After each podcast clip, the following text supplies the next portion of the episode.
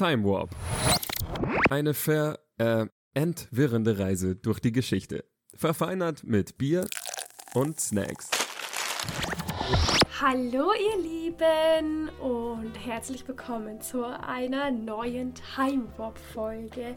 Ich bin die Sarah. Und ich bin die Julia und wir sitzen uns wieder gegenüber. Das ist so toll. Das ist richtig schön, richtig gemütlich. Wir haben Kerzen angezündet. Ist schon ein bisschen weihnachtlich hier. Ich habe auch meine Weihnachtsdeko rausgekramt. Es ist schon Januar bei euch. Also, Ja, also wir, wir reisen viel in der Zeit, aber ähm, das verwirrt uns manchmal. in die versteht, ihr Zukunft haben wir es noch nicht geschafft, dass wir da mit Zeitreisen irgendwie. Nee. Wobei wir schon auch manchmal philosophieren. Aber darum soll es nicht gehen. Ich bin froh, dass ich wieder bei dir sitze. Wir haben uns vor fünf Minuten das erste Mal wieder gesehen seit August. Seit wir unseren coolen Unifilm gedreht haben. Zumindest in echt. Da haben wir das letzte Mal in echt. Und wir haben einiges vor zum Start des Jahres 2023. Treue HörerInnen werden jetzt vielleicht eine Ahnung haben, was wir noch in dieser Folge vorhaben. Für alle anderen haben wir einen kleinen Tipp. Es ist etwas Süßes, es ist knackig, es ist fruchtig. Und das trifft immer auf uns zu. Das stimmt. Aber wir kommen nicht aus Spanien. Wir kommen nicht aus Spanien. Aber vielleicht komme ich mal nach Spanien. Ja, ich hoffe doch, Spanien ist ein schönes Land, Also, da kann man also, schön also Urlaub ich, machen. ich war da schon, aber im, im Winter denke ich mir jeden Tag, ich wandere nach Spanien aus. Südspanien, Andalusien. Was es in Spanien aber nicht gibt, also es gibt gutes Bier in Spanien, aber ich wage zu bezweifeln, dass es wunderbares Winterbier in Spanien gibt. Ui, da ist ja, das ja, sieht ja geil aus. Da ist ein Ampelmännchen oben. Ah, wir hatten aber schon mal einen Wegseitler. Exakt, genau. Wir hatten schon mal das Wegseidlet, das war so ein blaues Etikett und jetzt ist es halt eben einfach rot und man hat wieder einfach nur richtig ganz puristisch in weiß ja, dieses Ampelmännchen drauf. Aber der hat halt eine, so eine Bommelmütze Genau. auf und ein Bier in der Hand. das hatte das andere auch. Okay. Ja, und das ist die Winteredition. Vom Wegseitler. Für einen Durst. Ja. Naturtrüb, anschwenken, kurz warten, aufmachen. Okay, wie, wie schwenke ich ihn an? So? Ich weiß nicht, einmal so und so. Anschwenken. Wir sind nicht im Studio. Wenn irgendwas daneben geht, dann ist es, muss nur ich sauber machen. Oh Gott, aber Sarah, wie schön. Gebraut mit sieben Malzsorten. Ich bin schon drauf gekommen, dass meine liebsten Biere tatsächlich so Winterbiere sind, weil die schön malzig, kräftig sind. Und ich habe letztens den Fehler Stimmt, da gemacht. stehst du drauf. Ich habe ein Winterbier getrunken und danach ein normales Helles. Das war halt richtig langweilig danach. Ja, ja, ja, nee. Kann ich nicht empfehlen. aber kannst du da mehr davon trinken? Ist kein Schüttbier halt, ne? So ein schweres. Ähm, Es ist nicht so schwer. Es ist nicht so Okay, schwer wie ein Schwarzbier oder so. Es ist einfach, ich finde es vollmundiger vom Geschmack her und intensiver vom Geschmack. Mhm. Aber nicht so schwer wie ein Schwarzbier oder Okay. so. Aber ein Schüttbier ist es natürlich auch nicht. Ich bin oh, gespannt. Ich Ähm, ich gebe die Prognose, mir wird es bestimmt schmecken. Bei dir bin ich gespannt, ob es dir schmeckt. Ich bin gerade echt wenig auf irgendwie viel trinken, aber ich freue mich, wenn ich so richtig ausgewählte Perlen in diesem Winter bekomme. Und das von Sarah ist natürlich toll. Und wir können endlich wieder anstoßen. Und ich habe auch einen richtig Das süßen. ist so geil. Wenn jetzt Sarahs Bieröffner ist einfach ein, ein Ampelmännchen. Also so ein auch das Männchen, nur halt mit dem Hut und ohne Bier in der Hand. genau. Und das nehmen wir jetzt schön her zum, zum Bier öffnen.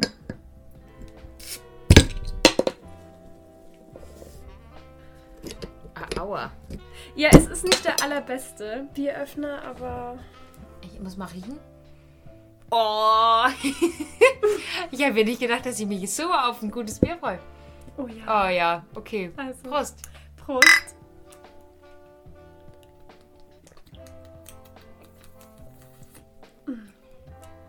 Boah, krass, okay. Boah, mhm. ich würde gerne die Farbe sehen. Schmeckt, schmeckt sehr in Richtung Guinness. Ich würde sagen, das ist so Bernsteinfarben. Ja, das ist schon, das ist schon Boah, sehr krass. malzig. Aha. Ach Uh. nee, aber ich mag's. Winter ist mein Das ist eine. Winteredition, ja? Echt Winter ist denn? Nein. Meine Doch, nicht. ich finde, also weil im Winter gibt es halt diese Winterbiere oder im Sommer dann die ganzen Festbiere. Die Schüttbiere halt. Ich stehe leider auf die Festbier ist kein Schüttbiere. Schüttbier. Nee, ja nee, ich mag auch nicht die stärker. Festbiere. Ich mag die Schüttebiere. Da hast du zum Glück noch einen halben Kasten hier bei mir stehen, den du noch mitnehmen darfst. Aber es ist ein leckeres Schüttbier. oh ja, Mhm. Allerdings. Ja, jetzt habe ich was, das passt eigentlich gar nicht dazu. Aber egal. Knabbersachen gehen immer. Ich habe den Asia Cracker Mix aus dem DM. ähm, Ich bin gespannt. Aber ich meine, es ist auch eine Genussreise, steht drauf. Und also die haben wir noch nicht so. Die sind neu. Die haben wir noch nicht. Ich kenne aber jemanden, der die schon mal hatte und nicht so überzeugt Oh. war. oh. Aber ich lasse Ich, mich gu- ich gerne guck jetzt mal, was uns da überhaupt erwartet. Da steht hauptsächlich Rice Cracker aus Soja und. Gucken wir mal. Ich bin auch sehr weihnachtlich. Die, die schöne Binsenweisheit, wer nicht wagt, der nicht gewinnt. Also, Soll ich die Let's hier drauf try machen? Da raus einfach oder nimm dir. oh, die sind immer strange. Naja, warte, ich hol mal rein. Ach komm jetzt. Da sind auch noch andere Formen drin. Oh ja, das sind hier wirklich unterschiedliche. Also ich nehme zuerst den. Ich nehme aus so, einen- so einen eingeröngelten. Der ist so gedreht und irgendwie der glänzt, als wäre der mit irgendwas eingestrichen. Snacks. Ah ja, richtig knackig. knackig. Und der schmeckt nach Reis. Ja, es sind Reiscracker. Ich nehme mal so einen viereckigen. Ja, ist nicht auch. Relativ hart. Oder? Schmeckt nach Reis. Noch so einen runden. Hm, noch ein rundes. Ich glaube, ein bisschen Salz will ich haben nach mir, ehrlich Sind da, sind, sind da Das ist Algen? Algen. Schmeckt nach Reis und Algen. Und so Mhm. Schmeckt mir am besten. Aber mir schmecken sie. Ja. Ich mag die Konsistenz, die sind sauknackig.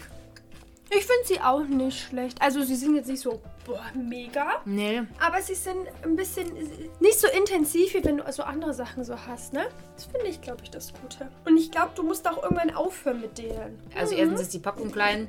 Zweitens, äh, du meinst, weil die nicht das Bedürfnis erregen. Ja. Also bei so manchen Chipstüten, die können halt, also die können nicht die Ja, weil die nicht so salzig sind, glaube ich. Ja, genau. Wann man ja auch manchmal nicht aufhören kann zu futtern, ist an Silvester.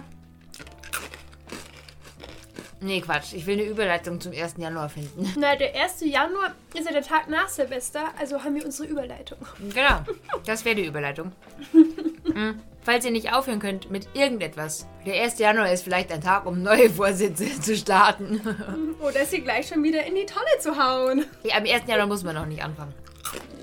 Ich meine, ihr wisst, das ist sowieso Bullshit. Wenn ihr was verändern wollt, könnt ihr das machen, wann auch immer ihr wollt. Oder ihr lasst es einfach sein. Auch gut. Aber Stimmt, ihr könnt auch im August anfangen, in Time Warp zu hören, aber wir freuen uns natürlich auch, wenn ihr jetzt einsteigt. Oder ihr hört alles nach. Das ist am allerbesten. Das Wegseidler aus der fränkischen Schweiz. Begleitet unseren ersten Fakt am 1. Januar. Und damit, das ist super, haben wir nämlich einen Rückbezug zur, ich glaube, es war die Oktoberfolge. Wann habe ich erzählt, dass ich mich mal bei Wer bin ich nicht als Che Guevara identifizieren konnte? Ich glaube, es war der Oktober. Und ich habe was, was so ein bisschen daran anschließt oder das Ganze nochmal aufgreift. Und damit ihr euch das wirklich merkt, rekapitulieren wir einfach nochmal ein bisschen die Kuba-Krise. Beziehungsweise als Fakt habe ich den 8.1. gefunden, wo Fidel Castro Havanna erreicht, aber am 1.1. flieht Batista und das gilt als Ende der kubanischen Revolution beziehungsweise als Sieg von Fidel Castro. Die entscheidenden Kämpfe sind nämlich eben Ende 1958 um die Stadt Santa Clara. Die Aufständischen hier waren von Che Guevara geführt. Und am 01.01.1959 ist dann eben dieses Enddatum, weil Castro, Fidel Castro, hier Regierungschef wird und das bis Februar 2008 bleibt. Crazy, oder? Oha, das ist richtig lang. Nochmal kurze Rekapitulation der Revolution. Als Startschuss der Revolution galt der Sturm auf die Moncada-Kaserne in Santiago de Cuba 1953 im Sommer. Und schon damals wollen eben die Aufständischen den Machthaber Batista stürzen, aber sie scheitern. Und das gilt auch erst rückblickend so als Beginn der Revolution, weil danach erstmal Fidel Castro und sein Bruder Raúl verhaftet werden, aber freikommen und nach der Gefangenschaft Che Guevara kennenlernen und dann äh, mit ihm einen Guerillakrieg starten. Und an diesem besagten 1.1.89 flüchtet Batista, die Aufständischen ziehen in Havanna ein, nach über zwei Jahren dieses Kampfes. Und die Gewerkschaften und auch die bürgerlichen Demokraten hatten sich schon davor gegen Batista gestellt und die USA hat ein Waffenembargo verhängt und militärischen Beistand verweigert, also Batista, obwohl die CIA bis zum Regimeuntergang sich noch für das alte Regime engagiert hat. Aber dann haben sie halt gemerkt, jetzt, äh, jetzt ist Schicht im Schacht, jetzt ähm, müssen wir ein bisschen auf die andere Seite schlagen. Und Castro war de facto Regierungschef, obwohl er vorher eigentlich behauptet hat, wenn er mal, also wenn Batista geflohen ist, dann will er sich eigentlich politisch zurückziehen und ja, schaut halt so ein bisschen, dass seine Ideen irgendwie es schaut so, dass das läuft, aber will eigentlich sich mehr auf sein Privatleben konzentrieren. Genau, und war dann eben bis 2008 Regierungschef, also äh, ja, nicht so. Ab Februar ist er dann auch formal Regierungschef. Vorher war José Miro Cardona. Ich denke, man spricht den so aus. Ja, hätte ich jetzt auch gesagt. José Miro Cardona. Der ist quasi vorher eingesetzt, aber er tritt auch freiwillig zu Castros Gunsten zurück und er übergibt den Oberbefehl über die Streitkräfte an Raúl. Raúl ist der Bruder von Fidel Castro. Fidel Castro leitet so quasi eine prokommunistische Besetzung der Regierung ein. Und auch Raúl und Che Guevara forcieren Beziehungen zu den sozialistischen Ländern. Wie die sich anfangs so angestellt haben, könnt ihr, glaube ich, in der Oktoberfolge hören. Die hatten zwar Ideen, viele Ideen, aber sind ja erstmal gescheitert. Also drei Jahre später war ja dann schon die Kuba-Krise. Wussten nicht so ganz, wie sie das Land oder ja, was von wirtschaftlichen Zusammenhängen, wie das Land eben nicht in eine Hungerkrise stürzt und so weiter und so fort. Und ich habe auch so einen spannenden Podcast gehört, so ein bisschen über die Unterschiede von ähm, Fidel Castro und Che Guevara, wo unter anderem gesagt wurde, dass Che Guevara prinzipientreu oder streng prinzipientreu und deshalb ich glaube, nicht politikfähig oder so war die Wortwahl, die sie genutzt haben. Also ich glaube, diskutieren war nicht mit ihm. Es wird ihm ja auch heute rückblickend vorgeworfen, auch nicht 100% linientreue Menschen einfach hingerichtet zu haben und so weiter. Also das nochmal als Wiederaufgreifen eines Fakts, damit wir jetzt auch wirklich was darüber wissen, was uns im, oder mir zumindest im bayerischen Bildungssystem verwehrt wurde und was doch durchaus wichtig wäre. Das ist aber auch immer die Zeit, die zu kurz kommt. Also so Zeitgeschichte hast du vielleicht in der Oberstufe und weil du in der Oberstufe ja alles durchmachen musst, ist dafür auch total wenig Zeit. Kuba? Nee. Vergiss Also wir hatten in der Oberstufe, glaube ich, gefühlt so alles ab der Steinzeit bis in die Gegenwart. Weil du all- eigentlich alles durchmachen musst. Stimmt. damit du den ganzen Stoff nochmal hast. Also im bayerischen Abi. Würde mich interessieren, wie das vielleicht in, in anderen Bundesländern ist. Aber ja, ich hatte. Du Spanisch hast, dann hast du da so ein bisschen was, aber sonst Ah, ja, hast klar. du zu Spanien voll wenig. Oder Voll. zu Lateinamerika. Ich glaube, ich muss da mal hin. Hilft nix. Ich sage euch dann Bescheid, falls ich da bin. Nimmst du mich mit? Wo willst du? Du Hast kannst was kein Spanisch. Du, du brauchst jemanden, der Spanisch Ich will das kann. tatsächlich lernen. Aber ja, fahr doch mit, wenn wir bald fahren. Dann gehen wir einfach Wann, dahin. wann, du wann das sind. Semesterferien? Hast du Zeit?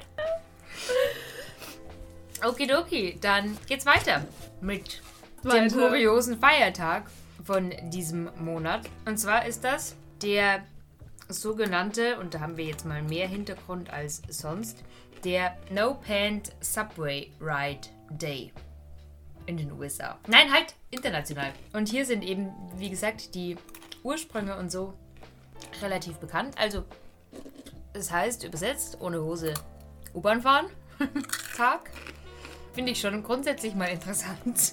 Die Initiative für dieses Event geht auf eine US-amerikanische Performance-Gruppe zurück, die Improve Everywhere, äh, Improve Everywhere heißt. Und die wurde im August 2001 gegründet durch den Schauspiellehrer Charlie Todd. Seitdem hat sie ja, ganz viele verschiedene Aktionen eben schon gebracht. Nach dem Motto We Cause Scenes in der Öffentlichkeit. Also, ich glaube, die wollen einfach, dass was passiert. Ein Happening, so. Die, die sorgen einfach für ein Happening.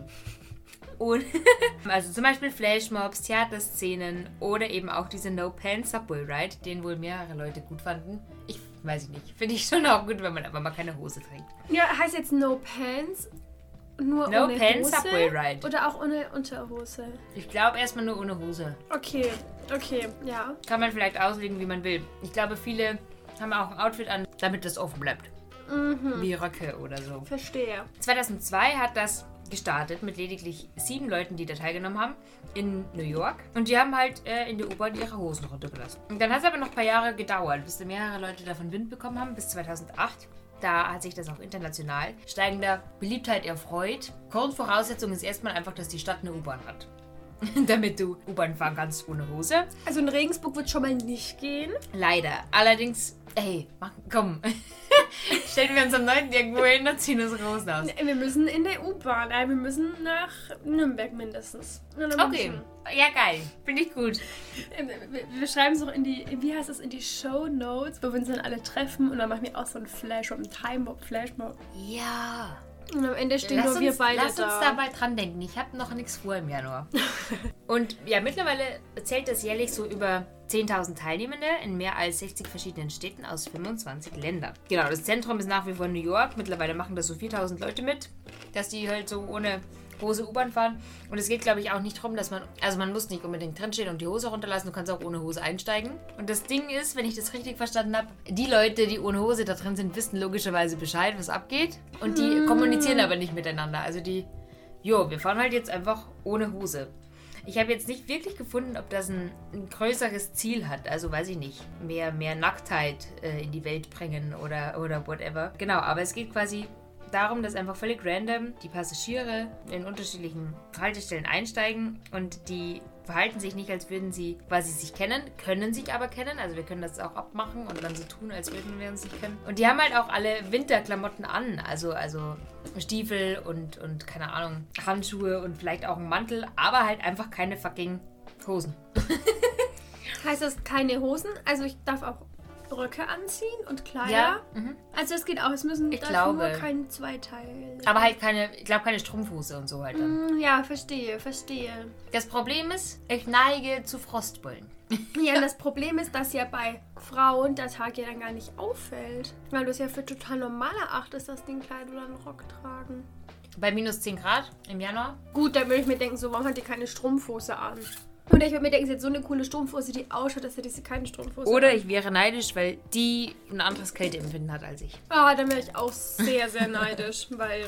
Wir updaten euch im nächsten Monat, wie es lief mit den Hosen runterlassen. In der U-Bahn. Ob wir das wirklich gemacht haben oder nicht. Macht ihr das gerne? Sagt uns Bescheid und schickt uns ein Foto, wenn ihr irgendwo in der Stadt mit U-Bahn wohnt. Eben, es muss in einer U-Bahn sein. Da, da bestehe ich drauf. Es darf nicht der Bus auf dem Land sein, wo für zehn Stationen sowieso niemand mitfährt. Das aber wenn da nicht. jemand mitfährt, wäre es da viel wichtiger, das zu tun. Einfach mal was Verrücktes bringen da. Wobei, also ich glaube, es gibt doch immer so einen komischen Dude auf dem Dorf, wo man sich gar nicht wundert. Und dann denken die immer so, ach, das ist der komische Dude vom Stimmt, die Dorf. haben eh immer kurze Hosen an. Aber es darf keine kurze Hose sein. Es muss keine Muss Stimmt, keine Hose recht. sein. Mal gucken. Ich gebe ab an dich. Ich habe ein Datum. Das ist eigentlich das Ende einer Lebensgeschichte. Und ich möchte das aber als Anregung nutzen, um über die Lebensgeschichte einer besonderen und einer berühmten Frau zu reden. Und zwar ist sie am 12.01.1976 verstorben. Nicht Lady Di. Nein, nicht Lady Di. Eigentlich viel cooler als Lady Di. Boah, das Sarah, das mal sagt. Ähm, ihre Lebensgeschichte beginnt am 15. September 1890. Da wird sie nämlich geboren in, oh mein Gott, Torquay. Also, mal, ich, ich buchstabiere es. T-O-R-Q-U-A-Y.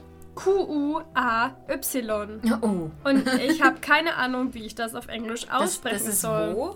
In Südwestengland. Hä? Dieses, also dieses England hat immer so krass schwierige Namen. Das hatten wir schon mal. Wie Worcestershire Sauce. ja, die.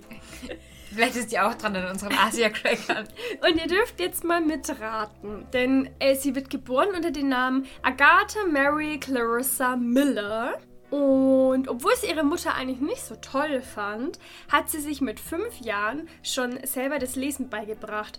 Und ich dachte mir so, ja, aber so, wenn man Ende der Grundschule ist, können das manche Kinder schon auch. Ja, aber wir sind ja in einer ganz anderen Zeit. Da war das irgendwie, da war sie nicht in der Grundschule als Mädchen und hast vielleicht schon Buchstabieren und Zählen gelernt. Äh, oder in der Vorschule. Sie ist Autorin. Eine ganz besondere Autorin. Wenn du einen Tipp hast oder wenn du eine Idee hast, dann, dann, dann sag ein bisschen Stopp, okay? 1920 veröffentlicht sie ihr erstes Buch. Das heißt Das fehlende Glied der Kette. Das hat sie aber noch nicht so berühmt gemacht, sondern dann Ihr Durchbruch kam 1926 mit ihrem Buch Alibi und das ist auch ein Kriminalroman, denn sie hat vor allem Kriminalromane verfasst. Um genau zu sein, 66 Kriminalromane und 14 Kurzgeschichten. Und das macht sie zur erfolgreichsten Kriminalautorin der Welt, denn es wurden circa 2 Milliarden Exemplare von ihr, glaub, von ihren Büchern verkauft. Ich kenne nur diese, wie heißt sie denn? Agatha Christie. Agatha Christie, genau. Wow! Agatha Mary Clarissa Miller hat nämlich irgendwann geheiratet. Ach was, ich dachte, die lebt noch. Äh, nein, Upsi. die, die lebt mittlerweile nicht mehr. Genau, sie hat nämlich 1914 geheiratet und haben, hieß dann ab da eben Agatha Christie. Wow, ich bin gerade impressed von mir. Vielleicht seid ihr auch schon drauf gekommen, wenn nicht, dann war das jetzt damit die, die Auflösung. Eben mit ihrem Durchbruch 1926, dem Buch Alibi, da war sie dann echt berühmt. Und man könnte meinen, dass es doch eigentlich ganz gut für sie lief. Aber wie das immer so ist, das Privatleben zeigt immer eine ganz andere Seite. Und da lief es eben nicht so rosig zu. Ihr Mann war nämlich Archäologe und daher war sie oft allein zu Hause und er eben auch oft ohne sie weg. Als er ihr dann die Affäre mit seiner Golfpartnerin gesteht, denn ähm, Agatha Christie war nicht so der Golfmensch, er aber wohl schon, Der Archäologe Ähm. spielt Golf. war sie natürlich ähm, zutiefst betroffen und ähm, ja, man fühlt sich ja betrogen. Dann stirbt auch noch ihre Mutter kurz darauf, was es für sie einfach nicht leicht macht. Nach vielen Streitigkeiten untereinander ähm, scheiden sich die beiden dann ähm, 1928 und sie ja, will dann einfach weg und raus aus England und sie plant schon eine Reise, entscheidet sich aber spontan um in ihrem Reiseziel und fährt dann in den Nahen Osten und zwar mit dem Orient Express und Ah. Habt ihr jetzt ein Werk von ihr im Kopf, das auch erst vor ein paar Jahren ähm, neu verfilmt wurde, nämlich der Mord im Orient Express? Crazy, ja klar. Ähm, genau, sie fährt nach Bagdad, ist dann bei der Familie Walley an deren Ausgrabungen beteiligt, lernt dort den Archäologen Max Mallowan kennen. Also sie hat echt so eine Schwäche für Archäologen, denn das wird dann ihr zweiter Mann. Aber mit dem Hm, läuft's- erkenn das. Nenn nicht wer Archäologen.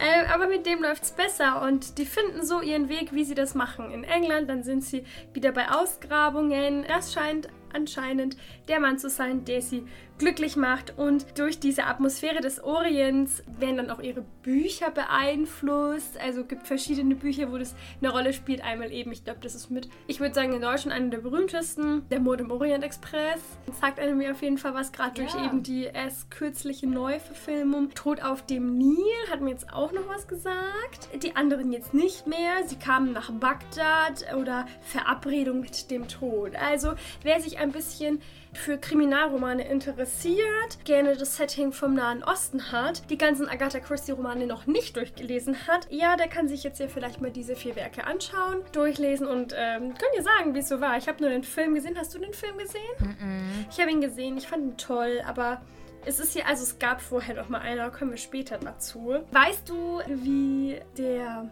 berühmteste Protagonist in den Büchern heißt? Nee. Den Hercule Poirot, dem Belgier. Ja, hätte ich mir jetzt fast so einfach äh, rausgezogen.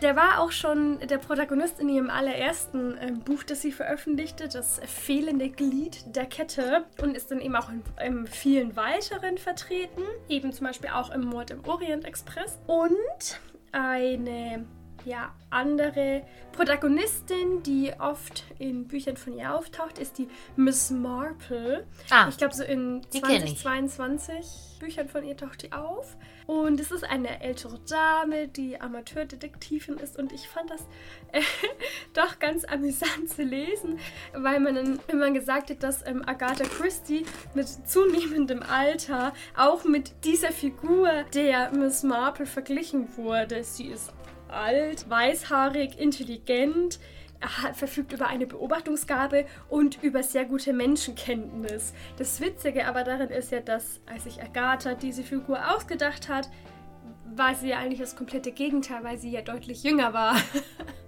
Aber vielleicht hat Spannend.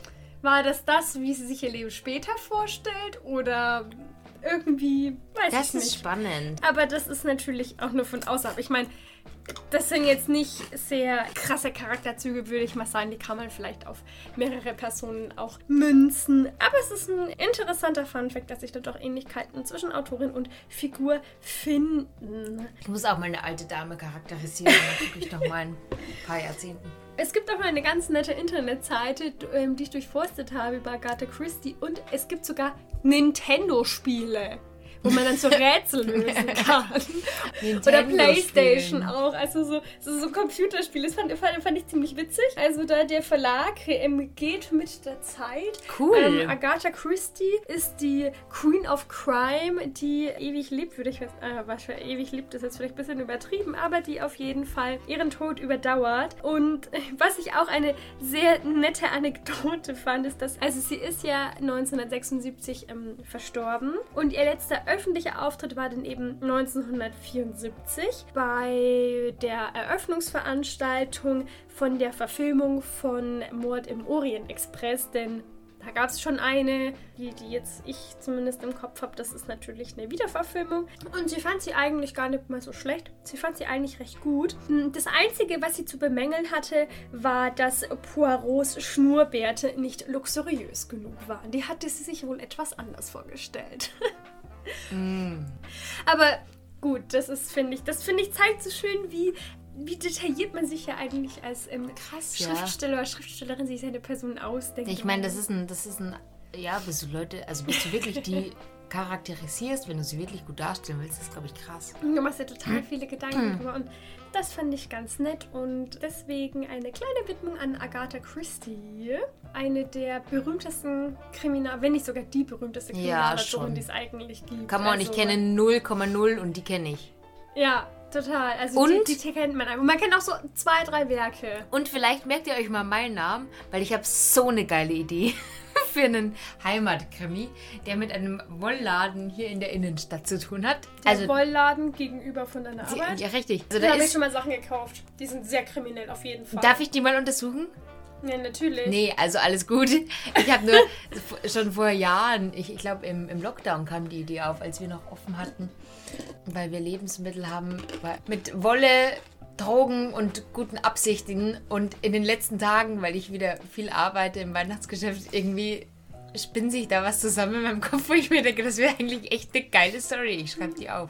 Also wenn ihr in so ein bis zwei Jahren Bestseller-Roman ähm, in nee. den Buchhandlungen ausliegen seht und ihr kennt den Namen der Autorin gar nicht, äh, der, der Klapptext erzählt irgendwas von einem Wollladen, Intrigen äh, und Drogenhandel und selbst wenn da nicht Julia Hauser draufsteht und sie unter einem Pseudonym veröffentlicht Stimmt. hat, dann, dann wissen wir, wer das ist. Aber entlarvt sie nicht, weil das ist immer so dieses Spiciness, die Pseudonyme haben. Das war übrigens auch Sagt das niemandem, Leute.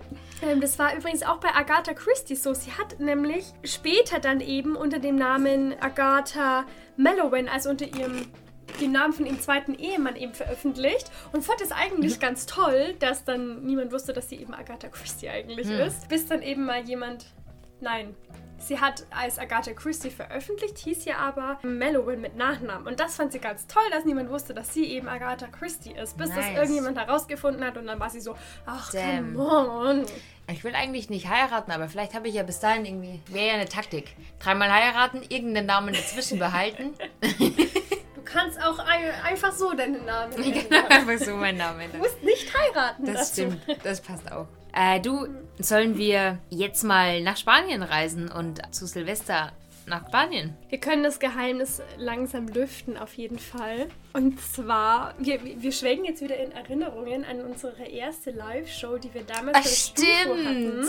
Und zwar die... 2018. Fucking 2018, Leute. Das ist schon so lange her. Und zwar die Stufe-Show, Montagabend von 20 bis 21 2019 Uhr. war es dann, ja klar. könnt ihr immer noch reinhören, die ganzen Newcomer, Newcomerinnen beim Stufu.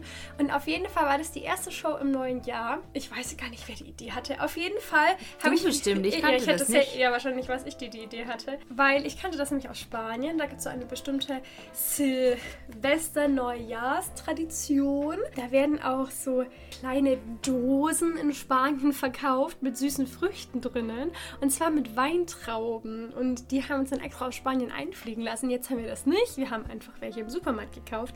Auf jeden Fall macht man das wohl so in Spanien, dass man zum Glockenschlag vom 31.12. auf den 1. Januar oder zu den 12 Glockenschlägen dann 12 Weintrauben isst. Doce Uvas, also die Uva ist die Weintraube. Und am besten müssen sie Wie heißt richtig. Uva. Uber. Und am besten müssen die richtig schön groß sein, weil es muss eine Herausforderung sein, die zu essen. Denn wenn man es geschafft hat, dann verheißt es einem ganz viel Glück im neuen Jahr. Und so hat sich das irgendwie jetzt bei uns eingebürgert, dass wir das immer in der Januarfolge machen. Ja, das erste Mal, ich weiß noch, das erste Mal, als wir es gemacht haben, hatte ich drei Wochen später einen Autounfall. Rückblickend hat mir das schon wieder sehr viel gelehrt auf meinem Lebensweg. Passt schon. War schon auch Glück. Aber wir haben es bis jetzt immer geschafft. Und dieses Jahr wollten wir ein bisschen mehr Spiciness und überlegen, auf eine halbwache Geschwindigkeit die Glockenschläge abzuspielen. Und ich habe mir Trauben mit Kerne zugelegt. Sarah hatte welche ohne, aber auch meine haben nicht alle einen Kern. Und ich habe, eine Freundin von mir kommt aus Spanien und ich habe ihn gefragt, also ich habe ihm erzählt, dass wir das immer machen und habe gesagt, aber ich verste- verstehe den Thrill nicht, weil es war jetzt schon eigentlich immer zu schaffen. So, irgendwann hat man den Mund schon recht voller Flüssigkeit eher, aber es, es war jetzt nicht schwierig. Und der war so, ja, aber wenn du halt im Kopf hast, du bist fünf, deine Eltern und Freunde stopfen dir die größten Trauben mit Kerne in den Mund. Du musst einfach nach der achten Traube einfach kotzen. So, ah, okay. Ich verstehe, die sind alle traumatisiert. Eben und genau, weil wir uns bei den letzten Malen doch immer, sind wir mal nicht schwer getan haben, haben wir gedacht, wir ziehen heute mal ein bisschen an. Äh, man muss dazu sagen, wir nehmen mit die Glockenschläge von ähm, Big Ben Strikes 12. 12. Und der Big Ben lässt sich immer ziemlich viel Zeit und da dachten wir, wir geben dem Ganzen Wir mal brauchen einen Quick Ben, keinen Big Ben. ein bisschen mehr Schmackes und lassen ihn ein bisschen schneller ablaufen. Ich bereite das mal vor. Ich bereite uns zwölf Trauben vor, oder sollen wir die erst pflücken, wenn nee, wir... wir pflücken sie schon ab. Okay, ich glaube, ich hab, wir müssen noch mal mitzählen. Ich habe immer ein bisschen mehr als zwölf, damit ich auch ja nicht zu wenig runter habe, aber genau. Deine sind übrigens aus Italy, meine sind leider aus Brasilien. Ein- Eineinhalbfach oder wie? Ich habe Angst, dass ich es nicht schaffe. Pressure! Die sind nämlich schon nicht klein. Die sind jetzt schon nicht klein, Leute. Wiedergabegeschwindigkeit 1,25 oder 1,5? 1,5. 1,5, come on. Jetzt fordern wir das Glück heraus. Und Los geht's.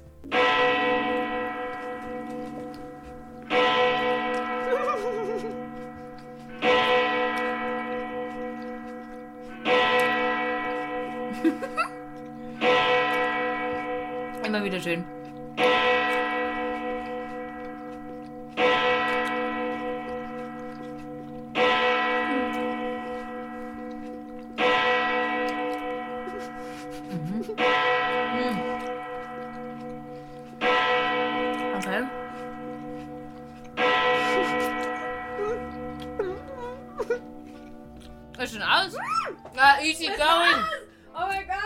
Nächstes Mal auf dreifache Geschwindigkeit. Oh mein Gott, das ist so cool. Aber irgendwie, also, man musste schon sich ein bisschen konzentrieren, weil ich musste immer so lachen. Du musst dann schon, also nicht so viel kauen und schnell schlucken. Aber ich meine, es ist ja nur Flüssigkeit. Und es sind, man muss dazu sagen, es sind gute Weintrauben. Kennt ihr diese Weintrauben? Gell? Die so eine richtig feste Schale haben, wo man denkt, man erstickt, wenn man die isst. Die einfach so Geht's nach dir gut? Staub schmecken. Und Echt? ich finde, mit denen wird es richtig schwer. eine von dir probieren. Und die sind einfach voll gut.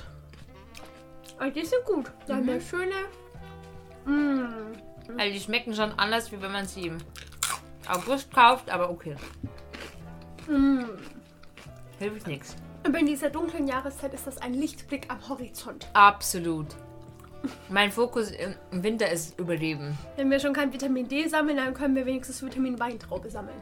Es hat ja C, bestimmt ein paar Giftstoffe, Bestimmt Okay. Pestizide, Dünger. Pestizide, Dünger. Naja, wenn ihr weiter über Weintrauben beraten wollt, Schaut doch mal im immerwährenden Reichstag vorbei.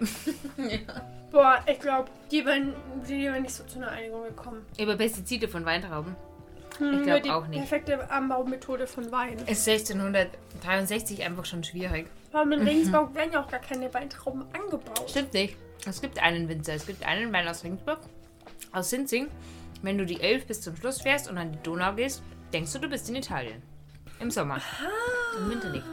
Ich weiß, wo du meinst. Da gegenüber ist ein Weinberg. Ich bin da vor zwei Jahren immer raus mit Phil und haben, wir haben uns Wein mitgenommen und haben darüber geschaut und es war so, okay. Das ist unser Urlaub. Gut, aber über was debattiert dann der immerwährende Reichstag in Regensburg denn dann, wenn nicht über Weintrauben? Hm, über wie es weitergeht nach dem 30-jährigen Krieg erstmal. Ich habe heute just einen Podcast zum 30-jährigen Krieg gehört. Ich bin ganz ohr. Super. Achso, nee, es geht nicht um Inhalte. Oh, okay. Weil das macht ja der Reichstag. Ich ich habe mich gewundert, dass wir diesen Fakt noch nie hatten. Das ist im Januar. Es ist ähm, lokal. Am 20.01.1663 wird in Regensburg der immerwährende Reichstag einberufen, beziehungsweise es beginnt der immerwährende Reichstag. Dass er immerwährend ist, weiß man zu diesem Zeitpunkt noch nicht. Im Anschluss an den 30-jährigen Krieg wurde der, wie gesagt, erstmals in Regensburg einberufen von dem Kaiser des Heiligen Römischen Reiches. Und das erste Mal war quasi, glaube ich, 1656 oder 54 oder so. Und der war anfangs eben nicht immerwährend, sondern eben ja einfach regelmäßige Beratungen von Gesandten, von ähm, Adligen oder von Leuten, die was zu sagen haben, von Fürsten, von ähm, genau von anderen Reichsstädten und so weiter. Und an diesem Tag beruft Kaiser Leopold der Erste diesen Reichstag ein.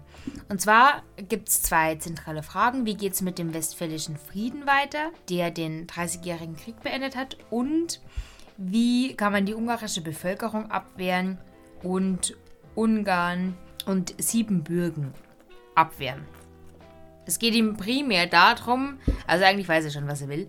Er will, der Kaiser will Geld und Truppen für den Krieg gegen die Türkei.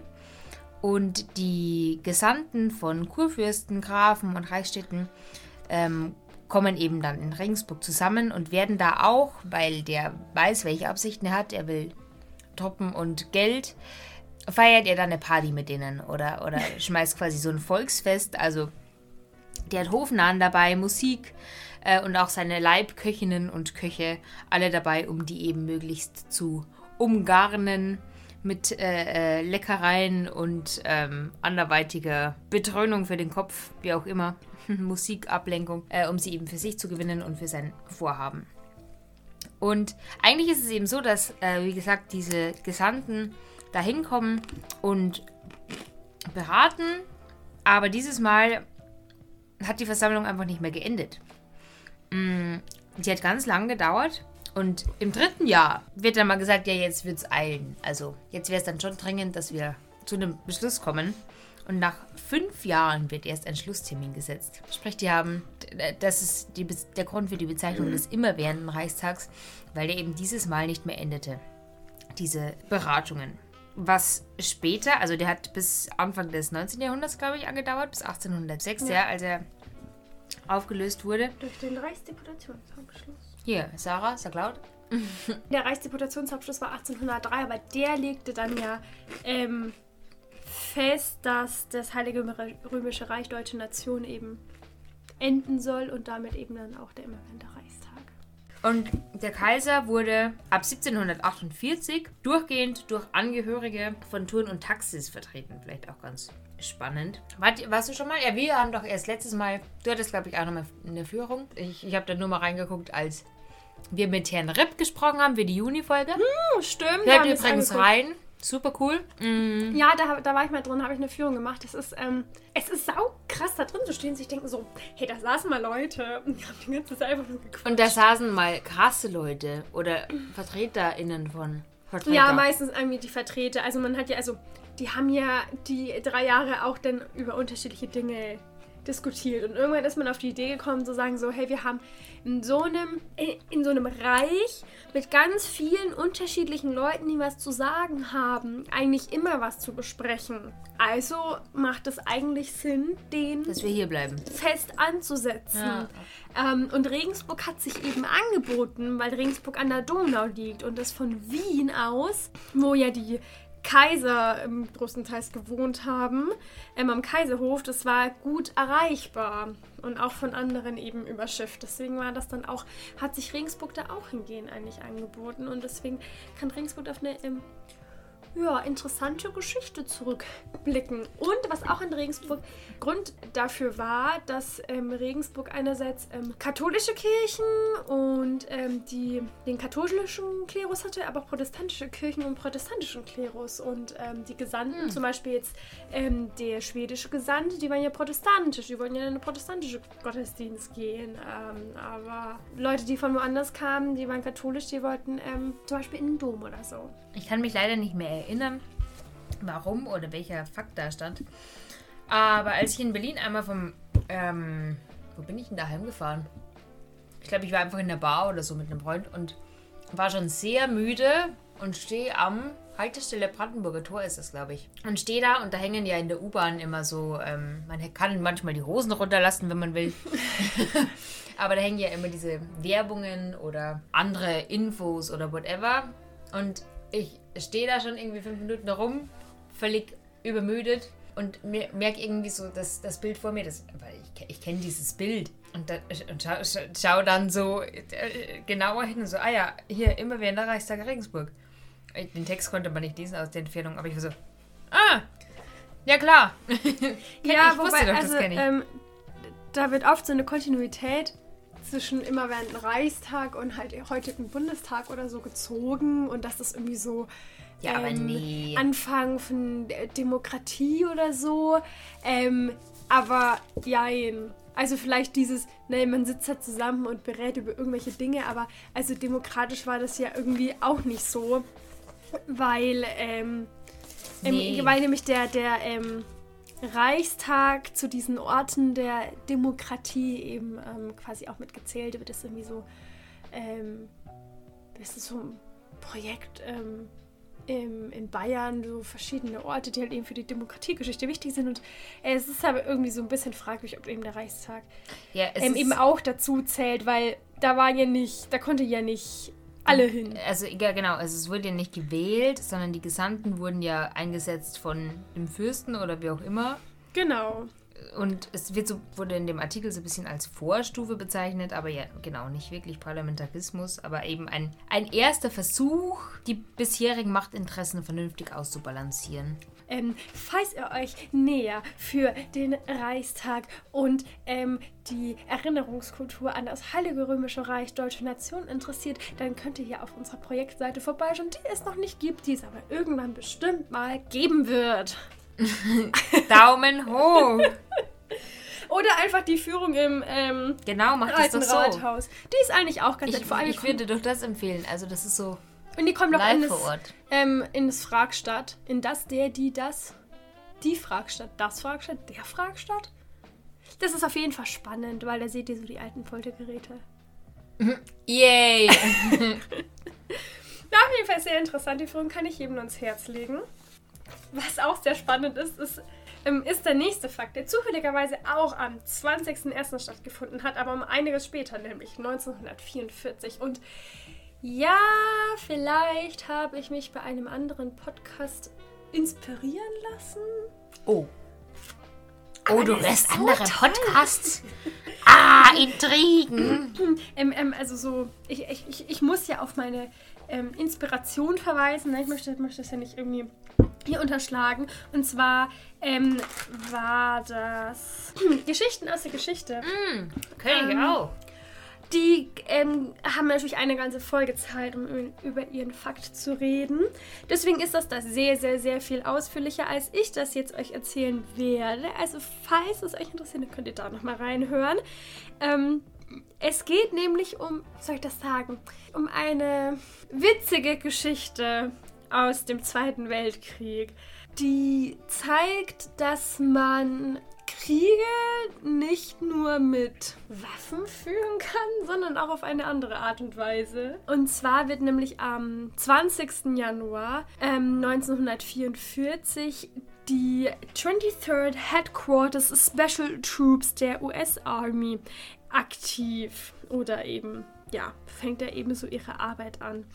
Die ist später bekannt als die Ghost Army. Ihr werdet dann schon noch erfahren, warum. Ähm,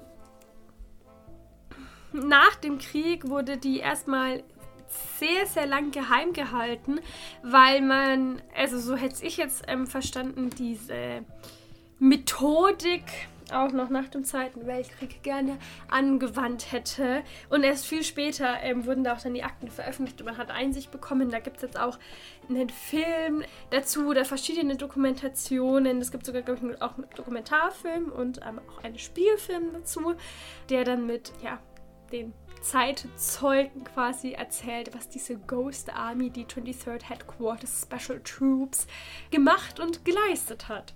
Es war nämlich ähm, eigentlich keine normale Truppe ähm, des Militärs, äh, sondern sie war spezialisiert auf Tarnung und Täuschung. Das gab es natürlich. Mimikry. Hm? Mimikry und. das sind doch diese Schmetterlinge, die sich anpassen. Das kennt man doch aus Bio. Mimikry und Mimosa oder so. Ich hatte Bio nicht. Okay, sorry. Es ist jetzt nicht so, als wäre äh, Täuschung, das hätten sie das Rad jetzt nur erfunden und gesagt so, boah, jetzt hier im Zweiter Weltkrieg, äh, Täuschung ist total wichtig für militärische Operationen. Äh, nee, ich glaube, einer von den Militärs hat auch mir sogar gesagt, meint so, ja, ähm, militärische Täuschung gibt es schon seit es Krieg gibt. Und äh, fällt dir da, fällt dir da was ein? Eine der, berüh des, der berühmtesten Täuschungsmanöver? Das, das ganz vorher, viel ja, vorher. Ja, ganz, ganz, ganz, ganz das lange. trojanische Pferdchen. Exakt, genau. Das ist ja auch eine richtig schöne Täuschung. Also das ist jetzt nicht eine neue Idee, dass man eben, ja, sich durch Täuschung ähm, einen Vorteil erschaffen kann. Aber wie sie täuschen, ist dann doch nochmal ein bisschen anders. Und zwar gibt es da äh, grob gesagt drei verschiedene Bereiche der multimedialen Täuschung. Und zwar einmal visuell, akustisch und über den Funk. Und diese Special Troops sind eben alleine nur auf die Tarnung und die Täuschung ausgeliebt, speziell da drauf. Und deswegen sind da auch nicht nur Soldaten dabei. Oh, ich nehme das auf in meinen Drogenheimat-Krimi. oh ja, das ist natürlich eine sehr gute Idee. Sondern auch ähm, Studierende oder eben äh, ehemalige Studierende von Kunsthochschulen ähm, in den USA, von renommierten Kunsthochschulen. Ähm, weil die natürlich ähm, kreative Köpfe gebraucht haben, die sich da Sachen ausdenken können. Und die Aufgabe dieser Special Troops war halt eben, ähm, an der Front die deutschen Truppen eben zu täuschen. Und am 14. September 1944, ja, machen sich die, äh, macht sich diese Special Troop dann von Paris aus auf den Weg Richtung Front, die ähm, da an der Mosel bei Betz in der Nähe ähm, war. Und mit einer ganz wichtigen Aufgabe, nämlich der Operation Bettenburg. Nämlich, es war so, an der Front war die Third Army unter der Leitung von Generalleutnant George S. Patton und es fehlte aber noch die 6. Panzerdivision und das ist schon ziemlich blöd. Ja. Wenn man halt seine eigene Front nicht schließen kann. Und deswegen sollte die 23rd Headquarters Special Troops eben die 6. Panzerdivision imitieren. Obwohl gar keine richtige Kampfeinheit. Imitation, genau. Ja, keine richtige Mimikry. Kampfeinheit vor Ort war und die Waffen, die sie hatten, auch nicht größer waren als Maschinengewehre vom Kaliber 50. Und ich habe das gegoogelt, das sind einfach stinknormale Maschinengewehre. Kaliber 50 klingt einfach wie ein Kaliber, aber ist quasi kein. Also, nee, es ist also- halt ein Maschinengewehr. Ja, also. Ähm, aber man braucht ja natürlich auch ähm, andere Waffen, um Krieg zu gewinnen. Oder man täuscht sie halt eben. ja, also, also. Also lasst es einfach mit dem Krieg, aber. Also Krieg ist nicht gut, ne? Ähm, aber... Mimese heißt es. Ist das die Täuschung? Mimikry, Mimese und Imitation gibt. Auf jeden Fall, also es war einmal die Aufgabe, dass sie diese 6. Panzerdivision imitieren sollten. Das waren so ungefähr 1100 Leute, die zu diesen Special Troops gehört haben. Also brauchten die ja natürlich irgendwie noch was dazu. Und deswegen verfügten sie über ein Arsenal aus Gummi, Puppen und aufblasbaren Panzern, aufblasbaren Lastwagen, Soundeffekten Was und aufblasbar. es hört sich so witzig an und es ist so, also wirklich, Das ist die ist, einzige Art, wie man Krieg finden sollte. es ist wirklich herrlich. Also ich kann, ähm, es gibt so eine, Vi ähm, eine Dokumentation, die kann man auch über YouTube anschauen. Schaut einfach nach Ghost Army. Es ist echt herrlich, sich das mal anzugucken, weil es irgendwie, ich finde, ähm, es nimmt den Krieg ein bisschen seine Ernsthaftigkeit, obwohl das super wichtig war, dass das gelingt.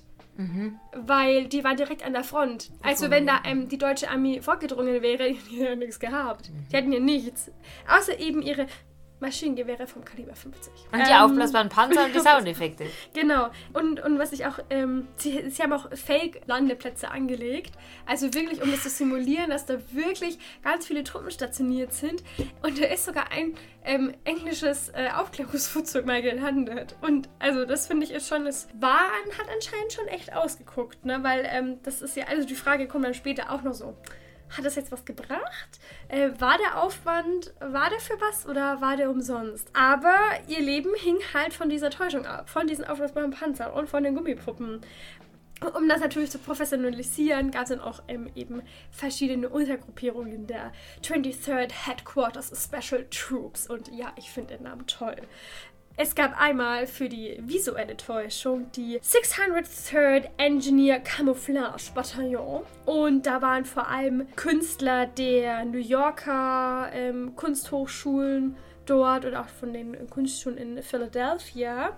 Was einerseits für die Kreativität interessant ist, andererseits, weil die ihre Erlebnisse und Erfahrungen, die sie da an der Front eben gelebt haben, künstlerisch festgehalten haben in Skizzen und Aquarellen und so. Also auch nochmal eine ganz andere Ebene, weil das ja Leute sind, die eben nicht ausgebildete Soldaten sind. Also klar haben sie ein bisschen was, eine Ausbildung erfahren, aber ähm, auch ganz spannend zu erwähnen, kann man sich nämlich auch angucken auf der Seite von der Ghost Army, diese ganzen ähm, Bilder, die es da gibt, die die gemalt haben. Und äh, da sind auch Leute dabei, die man, wenn man in der Szene ist, vielleicht sogar kennen könnte. Der Ghost Ähm, Army Szene oder was ist das für ein Nein, in der Kunstszene, so. in der Modeszene vielleicht sogar. Denn Bill Blass war dabei und der wurde später nämlich Modedesigner. Oder Ellsworth Kelly, der wurde dann Skulpteur und ein bekannter Maler. Oder Ed Hess, der später dann eine TV-Sendung gründete. Cool. Und die waren da so dabei und haben sich halt eben Sachen ausgedacht, wie man eben die ähm, deutsche Armee visuell täuschen kann. Und wie gesagt, gab es eben diese aufblasbaren Panzer oder Kanonen oder Jeeps. Es gab sogar aufblasbare Flugzeuge und Artillerie, die eben aus der Luft aussah, wie als wäre sie echt. Ähm, und es sollte halt eben vor allem dazu dienen, dass man eben deutsche Aufklärungsflugzeuge täuschen kann, dass wenn die da drüber fliegen, dass sie denken so, boah, krass, da steht da voll viel. Und dabei denkt sie sich so, lachen die sich so ins Fäustchen und denken sich, die sind alle aufgeblasen. Und dann kommt so ein Igel vorbei und die denken sich so, fuck. Weiß ich nicht, vielleicht. Vielleicht mussten hatten die echt ein Problem mit Igeln, ich weiß es nicht, aber es, es wäre denkbar. Ähm, Ich, und ich google mal die Igelpopulation zu der Zeit. und, und die haben sich natürlich dann auch bemüht, falsche Reifenspuren in die Erde äh, zu, zu ritzen, zu drücken, sich künstlerisch in der Erde zu verewigen. Ähm, denn man muss natürlich schon irgendwie eine Ahnung davon haben, wie das ausschaut und das natürlich wissen, wie man das macht. Es ist wie Peter Millark in Die Tribute von Panem, als er seine Hand anmalt. Und dann ja, Tarnung und Täuschung. Und auch eine ganz witzige Anekdote, die da ähm, von einem Zeitzeugen, dem ähm, Arthur Shilestone erzählt wird, ist, ähm, wie so, also es war ja dann auf französischer Seite, ähm, wie zwei Franzosen auf Fahrrädern so vorbeikommen und die äh, vier Soldaten sehen, wie sie in einen 40 Tonnen schweren Panzer aufheben und umdrehen und als sie einfach nur so fragen, so, so, so, wie, warum? Wait, what? Pourquoi? Pourquoi? Dann, Qu'est-ce que antwortet, c'est? dann, dann antwortet er nur so, "Ja, die Amerika sind sehr stark. also, ja, es ist ähm, sehr anekdotenreich, äh, würde ich mal sagen. Diese ganze äh, tr- 23rd Headquarters Special Troops. Zur äh, akustischen Täuschung gab es dann die 3132nd Signal Service Company. Da waren ähm, unter anderem Ingenieure aus Glockenfabriken dabei und es wurden Aufnahmen von sich bewegenden Panzer- und Infanterietruppen aufgezeichnet und dann eben, oder auch verschiedene ähm, Szenarien von Truppenbewegungen ähm, aufgezeichnet, die dann per Lautsprecher eben abgespielt werden konnten. Das war dann vor allem eben für nachts, damit man halt nicht sieht, dass da halt eigentlich gar nichts ist, aber dass man hört, dass da vielleicht was sein könnte. Für die Täuschung per Funk gab es dann die 23rd Signal Company Special, bei der hochqualifizierte Funker mitarbeiteten und die gaben sich dann eben als Funker echter Einheiten aus und imitierten auch ähm, Telegrafisten. Das eben in einer Woche haben sie sich als Division X ausgegeben, in der anderen als äh, Division Y. Also es war schon gut überlegt, damit man das antäuscht, dass jetzt eben diese Division da und dort ist. Und dass die eben jetzt hier ist. Und alle diese drei Untereinheiten hatten eben sollten eben zusammen eingesetzt werden für die perfekte Täuschung und Tarnung dann ja auch irgendwie, dass man tarnt, dass eigentlich nichts da ist, dass man eben die deutschen Truppen täuscht. Drei Wochen nach dem D-Day, also der D-Day ist der, ähm, war am 6. Juni 44, startete dann die Operation Elephant. Ich finde die Namen ja so witzig. Ja, super Namen. Ähm, es, es pa passt sehr gut, finde ich, äh, zu den kreativen Leuten, die damit gewirkt haben. Da waren dann auf jeden vor allem auch ähm, Schauspieler beteiligt, also auch professionell ausgebildete Schauspieler, die dann dazu beitragen sollten, also es war das Ziel dieser Operation Elephant, dass die Stadt Saint-Lô in Frankreich ähm, gesichert werden sollte, dass gezeigt werden sollte, dass eine bestimmte Division da ist, obwohl sie gar nicht da ist. Weil entweder reden dann die ähm, französischen BewohnerInnen darüber oder falls deutsche Spitzel dort sind, geben die das weiter oder irgendwelche Spione oder ähm, Informanten, die halt dann eben getäuscht werden sollten. Und ähm, die Schauspieler trugen dann eben Uniformen oder fuhren Fahrzeuge, die mit den Markenzeichen viel größere Einheiten ausgestattet waren. Weil wenn man dann eine Person davon sieht, dann denkt man sich, boah, die ist da und äh, dann müssen noch ganz viele andere Leute von dieser Einheit eben da sein. Es wurden Kommandoposten gefälscht. ähm, und eigentlich sagt man ja immer so, um sich nicht zu verraten, sollte man nicht so viel reden. Aber die sollten halt eben gerade, Gerade reden, deswegen, ja. umherlaufen, dann typische Lieder singen, die eben die jeweilige Einheit singt, sodass man eben denkt, dass sie da ist, dass es möglichst eben authentisch und echt eben wirkt. Und eben wo dann der Verdacht war, dass dort vielleicht Spitzel, deutsche Spitzel oder Spitzel der Nazis eben vor Ort waren, war halt dann auch eben höhere Präsenz geboten an ähm, dieser falschen sechsten ähm, Division, die halt eben noch nicht vor Ort war. Denn eigentlich war der Aufenthalt der Ghost Army viel kürzer geplant als gedacht ähm, an dem Standort an der Front an der Mosel. Am 22. September 1944 kam dann aber endlich die 83. Infanteriedivision an und die Ghost Army konnte letztlich abziehen. Aber es hat funktioniert, es war erfolgreich quasi. Also, das ist jetzt, ähm, das ist jetzt die Frage. Hat das funktioniert? Hat es nicht funktioniert? Hat es eine große Auswirkung gehabt? Hätt, hätten die auch ohne wir haben, gewonnen? wir haben oder? keinen Vergleich. Ähm, Mhm. Man kann es halt irgendwie nicht wirklich sagen. Klar ist es einmal, okay, es hat anscheinend doch sehr echt gewirkt, sonst wäre ja auch nicht ein Aufklärungsflugzeug auf diesem Feld zum Beispiel gelandet.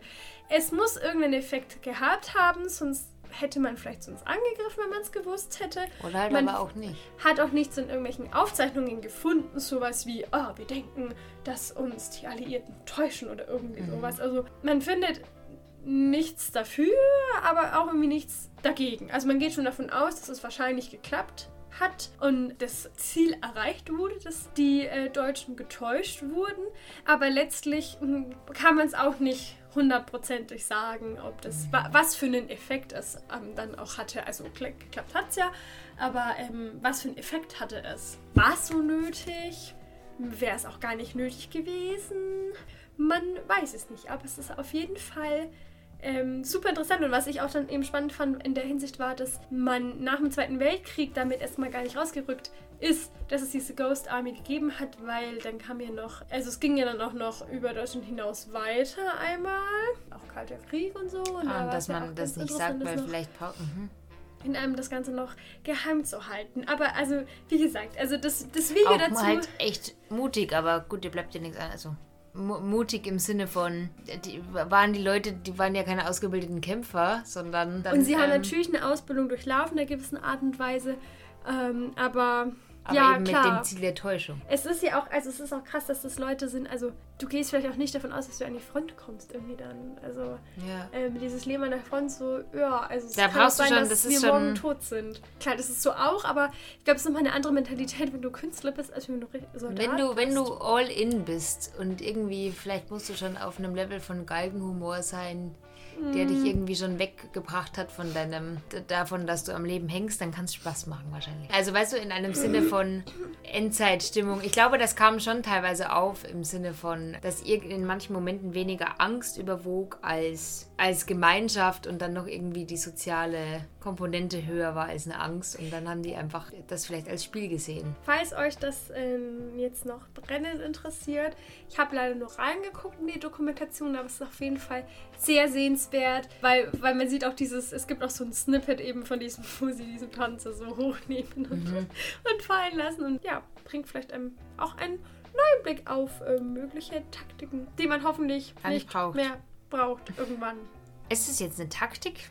Ich versuche wieder eine Überleitung zu finden, aber es hat wenig mit taktisch klug zu tun. Am 23.01.2006, ein neuerer Fakt, untersagt das Bundeskartellamt dem Sprenger Verlag den Kauf der Fernsehgruppe Pro7 Sat1. Mm, Ich habe das als Anlass rausgenommen, um so ein bisschen ähm, rauszufinden, erstens warum und also warum und was hat das Bundeskartellamt da damit zu tun was sagt man denn so über Springer und was hat das mit Pro7 für eine, für eine Vorgeschichte? Warum dürfen und warum dürfen die die eben nicht kaufen? Genau. Äh, die Begründung ist ganz einfach. Die ist, dass die Medien- und Werbemacht von Springer zu groß werde. Wenn die auch noch Pro7 Sat1, diese Privatgruppe, ähm, besitzen. Pro7 Sat1 Media SE, so heißen sie mittlerweile, haben eben Pro7 Sat1, Kabel 1, Six, Pro7 Max, Sat1 Gold, Kabel 1 Doku und ich glaube auch N24, also schon eben viel Unterhaltung, viel Nachrichtenprogramm. Ähm, genau. Und diese ganze Debatte um wer denn Pro7 nimmt, beginnt schon Jahre vorher, und zwar 2002, als Kirchmedia oder Kirchmedia, keine Ahnung, zu der Pro7 gehört, Insolvenz beantragt. Auch einen spannenden Namen, finde ich das. Und es gibt dann ganz verschiedene Investorengruppen, die sich dafür interessieren, unter anderem Seven Capital Group, das ist ein Fernsehunternehmen, ähm, die sich mit einem französischen Konzern verbinden, und zwar dem TF1, TF1 wahrscheinlich. Und so eben andere Investoren, die irgendwie noch möglicherweise interessant wären, verdrängen. Zum Beispiel den Investor Bauer. 2004 wird dann bei Pro7 Sat1 ein umfassender Umbau im Vorstand vorgenommen. Und zwar wird der Chef durch einen Vertrauten von Sebern ersetzt, also die, die das übernehmen wollen, ähm, von Guillaume, Guillaume de Poche. Äh, dementsprechend ist das Ganze eben schon, ja, ist dieser Vorstand quasi von Seven ein bisschen, äh, wird ein Stempel aufgedrückt, ein, ein Seven-Stempel quasi oder ein Saban-Stempel. Und ja, später schon sagen die, sagt Seven jetzt, ja, sie wollen äh, Pro7 Sat1 wieder verkaufen. So, keine Ahnung, merken, es läuft wohl scheinbar doch nicht so. Gibt schon einen Grund, warum die vorher Insolvenz äh, ab, angemeldet haben. Äh, jetzt wollen wir es wieder loshaben. Gut nachgedacht. Mm. Und es interessiert sich jetzt die Axel Springer AG für diese Pro7 Sat1 Mediengruppe. Die kündigen auch Mitte 2005 die Übernahme an und ähm, wollen eben die Kontrolle über Pro7 Sat1, N24, O9 Live und Kabel 1. Sie würden ungefähr 2,5 Milliarden dafür zahlen und melden das Ganze dann beim Bundeskartellamt an, weil das muss wohl vom Bundeskartellamt geprüft und abgesegnet werden.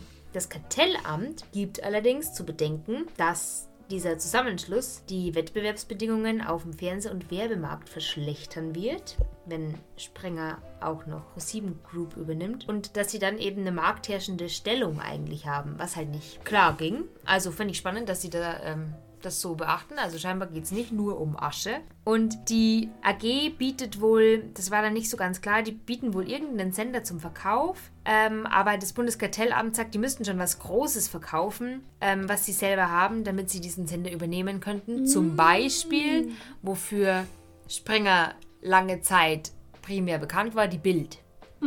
Also so, wenn ihr Bild verkauft, okay, dann habt ihr dieses Monopol an Nachrichten oder äh, Nachrichten, äh, äh, News und Bildern nicht mehr. Dann könnt ihr die andere kaufen. Und ähm, das Ding ist ja, dass quasi der, die Axel Springer AG auch lange Zeit oder in großen Teilen bis heute geprägt ist von diesem konservativen Bild, von einem konservativen Bild in den Medien und eben auch die Bild quasi oft als, als erstes Medium damit assoziiert wurde. Die AG schlägt daraufhin vor, nachdem sie eben sagen, ja, keine Ahnung, die Bild verkaufen wir nicht. Sie wollen Pro7 verkaufen, wenn Pro7 vorher aus dem Sat1-Konzern rausgelöst wird. Weiß ich nicht. Ich fand das schon spannend, wie, also es ist einerseits ist mir schon klar, wie, dass das eben auch einfach gehandelt wird wie eine Ware, aber ich finde, das bringt es echt nochmal ziemlich auf den Punkt. Und sie ziehen dann aber schon irgendwie auch ein paar Tage später dieses Verkaufsangebot von Pro7 wieder zurück. Also, äh, weiß nicht, wer da hier Entscheidungen oder Berichte rausgibt, aber die Axel Springer AG merkt irgendwie, reitet sie sich da in die Scheiße rein oder so. Das klappt nicht so ganz. Genau, und wie gesagt, dann ähm, eben am 23.01.2006 sagt das Bundeskartellamt, dass das ähm, nicht klappt, dass sie das nicht kaufen dürfen. Ein paar Tage später, nur am 31.01., versucht man dann nochmal dann neu anzusetzen. Eine neue Arbeitsgruppe setzt man ein von den Landesmedienanstalten, die nochmal das Ganze prüfen wollen. Aber dann dauert es nur noch einen Tag und Sprenger sagt, okay, wir verzichten darauf, wir wollen die nicht kaufen. also ganzes Drama hätten wir uns auch einfach sparen können. Aber nun gut, wir wollen es probiert haben. Aktuell ist diese Pro7 Sat1 Media Group geleitet von Bert Habetz. Erst ganz kürzlich, also neu seit Anfang November. Der ist ein Manager aus den Niederlanden, war 1819 Chief Executive Officer bei der RTL Group und äh, Mitglied bei der, beim Group Management Committee von Bertelsmann. Und der ist da jetzt wohl neuer Vorsitzender. Wechselt wohl auch ständig. Äh, die haben ihren Sitz in München, das wusste ich nicht. Pro 7. Doch, das wusste ich, ja. Okay, Ja. gut. War mir nicht so ganz klar. Genau. Denkt man aber auch nicht, finde ich. Also so, hä? Man denkt so Nee. an Berlin, Köln. Köln, ja. aber, aber, aber München nicht, aber ja. Unterföhring oder so. Und ich habe dann noch so ein, so ein Video geguckt, so ein Interview mit einem, der jahrelang eben bei Sprenger gearbeitet hat. Ähm, und es ging so um Fragen, wie da eben so das Arbeitsklima ist. Auch gerade eben so ein bisschen hingestichelt in Richtung, hey, ihr wart ja lange irgendwie Bild für ein sehr konservatives, für eine konservative Meinung in den Medien, was der Interviewte eigentlich auch aufgegriffen hat im Sinne von, das stimmt und äh, manche Sachen, die manche Leute äußerten, auch wenn man vielleicht nicht weiß, in welchem Kontext, sind so nicht okay. Andererseits sind sie, behauptet er, eine wichtige Stimme von, konser von einer konservativen Meinung, weil das ja wohl nicht häufig gehört werde in den Nachrichten, diese konservative Meinung. Da. Die einen werfen zu viel konservative Nachrichten vor, die anderen zu viel irgendwie linke Nachrichten, den öffentlich-rechtlichen. Ja, man so. muss sich ja äh, auf irgendwas berufen können. Ähm, äh, ja, eine. Daseinsberechtigung. Wahrscheinlich, darum geht's. Und er hat aber tatsächlich immer, als er äh, angesprochen wurde, auf das Arbeitsklima durchaus immer erwähnt, es hat sich gewandelt in den letzten Jahren, vor allem durch die Digitalisierung, seien sie jetzt viel vielfältiger aufgestellt. Aber er hat immer betont, ohne das weiter auszuführen, es gibt schon auch negative Seiten. Man muss schon krass identifiziert sein mit der Rolle, die die eben einnimmt, die Axel Springer Group und mit den Werten. Ja, also durch die Blume, alle, die da arbeiten, sind irgendwie auch konservativ, weil sie für die Zeitung arbeiten. So, so ungefähr. Spannend, weil ich finde, man vergisst immer, dass die nicht irgendwie unabhängig sind, die ganzen TV-Sender. Ja, nur Geld. Sondern dass es irgendwie trotzdem alles so unter einer Fuchtel irgendwie steht. Ja, und auch, die- genau, und auch das ist wie bei diesen Markenkraken. Ist ja nicht Mhm, anders mit ja, Produkten genau. wie mit, mit, mit Total. Nachrichten und Medien und Meinungsbildung. Das ist Ja. crazy. Was gehört denn alles zu Nestle? Ja, nee, fangen wir nicht an. Fangen wir nicht an? Wir wollen jetzt eigentlich aufhören. Ich dachte, wir schließen hier unseren Medien-Podcast, unseren meinungsbildenden Podcast ab mit einem Fakt dazu. Aber nein, wir schließen natürlich ab mit der Bauernregel. Die fand ich irgendwie traurig. Und zwar habe ich Morgenrot am Neujahrstag, Unwetter bringt und große Plag. Und ich meine, es ist ja schon geil, wenn du so die Nacht durchgefeiert hast an Silvester und dann wachst du auf. Äh, nee, nee, du bist ja noch wach. Und es ist Morgenrot, es wäre doch voll schön. Und dann denkst du dir, fuck, bringt große Plag. Nee, Also, geht einfach davor, kurz davor ins Bett oder so. Die, die Bauernregel ist sowieso obsolet, weil es ist ein Neujahr immer so neblig Stimmt. und so verraucht von den ganzen Böllern, dass Morgenrot, das könnte man gar nicht erkennen. Das stimmt, 2020 bin ich heimgefahren. Ich habe hier noch Kaffee getrunken. Nee, einen Tee. Und dann bin ich um halb zehn in den Zug gestiegen und weiß noch, dass ich mich natürlich zusammenreißen musste, nicht einzuschlafen, aber mir die Sonne ins Gesicht schien. Wunderschön war. Ah, das ist ja schon Vormittag, das ist ja kein Morgen mehr. Also alles gut. Passt, ich passt. Passt. Easy going. Passt. Wir legen alles so aus, dass es für uns passt. Das würde die Bild genauso machen. Wenn, wenn ihr die, die wenn ihr Morgenrot seht, macht die Augen zu oder geht ins Bett. Genau, dann seht ihr es nicht. Alles, was ihr nicht seht, ist einfach nicht da. Tschüss, liebe HörerInnen. Achso, wobei, nee, ihr seid ja eigentlich da, obwohl wir euch nicht sehen. Wir hoffen, ihr hattet einen guten Rutsch und habt nicht das Morgenrot erblickt. Vielleicht ja dann am zweiten schönes Morgenrot. Und vergesst alle neuen Vorsätze fürs Jahr, denn ihr werdet sie eh über Bord werfen, wenn ihr nicht eh schon damit angefangen habt. Macht einfach damit weiter, Time Warp zu hören. Dann ist alles gut. Stimmt. Mehr müsst ihr nicht machen. Ich mache das auch und dann passt das. Wir machen auch weiter mit dem Zeugs. Nehmt euch einfach genau die Vorsätze, die ihr definitiv erfüllt, weil ihr damit eh schon im letzten Jahr angefangen habt. Also, Time Bomb hören. Easy going, oder? Dann bis zum nächsten Mal. Ciao.